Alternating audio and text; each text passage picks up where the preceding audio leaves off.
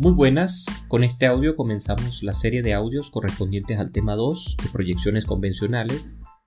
Recuerden que el objetivo de la asignatura es darle al ingeniero herramientas, o mejor dicho, un lenguaje con el cual transmitir efectivamente sus ideas, sus diseños, el desarrollo de su proyecto a sus pares, sean estos ingenieros, técnicos, personal encargado de la manufactura de las piezas o del control de calidad.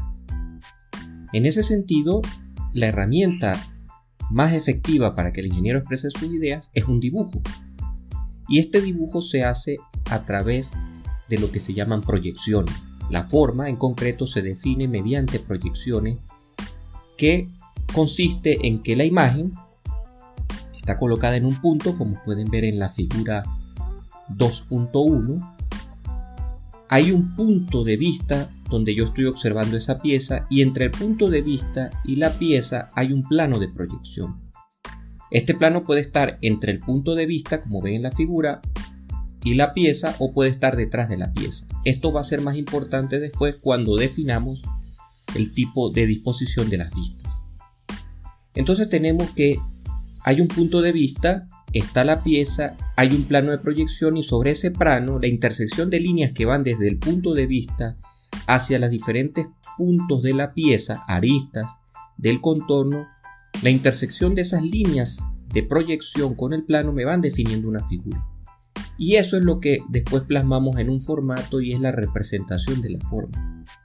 Noten que estas líneas a medida de que el punto de vista se va alejando, se van volviendo paralelas y al ser al paralela intersectan perpendicularmente al plano de proyección.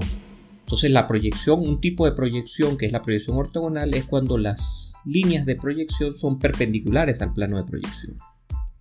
Cuando en vez de ser perpendiculares se utiliza un punto de vista eh, cualquiera, se llama proyección en perspectiva. Esas son las dos maneras fundamentales para representar la forma o las que utilizaremos en, en esta asignatura y las que utilice el ingeniero. Entonces tenemos dos métodos fundamentales, las ilustrativas que como venía diciendo son las que eh, son proyecciones desde un punto de vista o perspectiva y las proyecciones ortogonales donde las líneas de proyección son perpendiculares al plano de proyección. Las vistas ilustrativas son muy importantes, por ejemplo cuando usted desarma una pieza de un carburador o, en un manual de una pieza de la caja sincrónica de un vehículo, van a observar que hay dibujos pictóricos que van mostrando las relaciones y las posiciones relativas de una pieza respecto de otra. Siguen siendo fundamentales, más hoy en día cuando tenemos software de dibujar piezas en tres dimensiones donde se pueden hacer vistas ilustrativas muy geniales que prácticamente imitan a la pieza como si ésta hubiese sido ya construida. Dentro de este grupo hay proyecciones ortográficas y particularmente están las proyecciones axonométricas. También hay proyecciones oblicuas y con otro tipo de perspectivas como la caballera.